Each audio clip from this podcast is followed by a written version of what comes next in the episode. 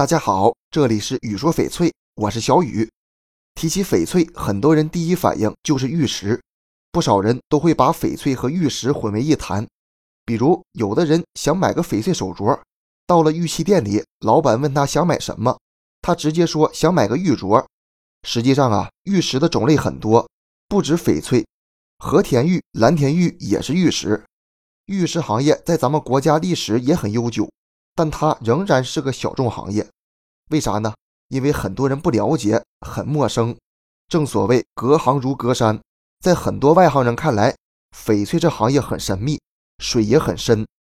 都说翡翠三年不开张，开张吃三年，那家伙老暴利了，老挣钱了，真是这样吗？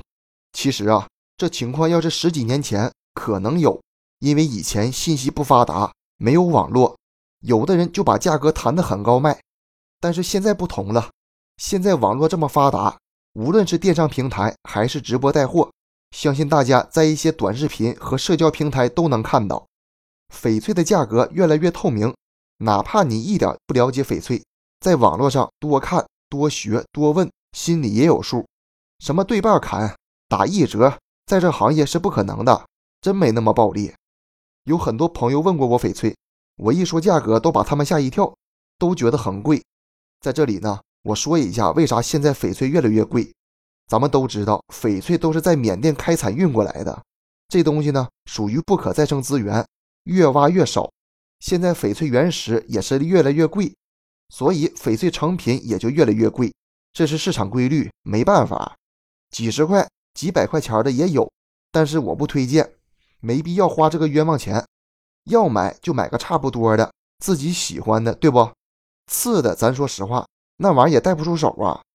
稍微懂点行的，一看就知道是什么货。别人一问，那属实是没面子。其实啊，无论是什么行业，最重要的是啥？不是产品，而是人品。真正来找你挑翡翠的，都是觉得你这人人品不错，挺相信你的。特别是翡翠这东西，价格不低，也是感谢大家的信任。其实做这行业靠的就是诚信、良心，物美价廉，品质到位，生意才能长久。你说呢？这期节目就给大家讲到这里了。如果你也喜欢翡翠，记得订阅关注我，私信交流。咱们下一期再见。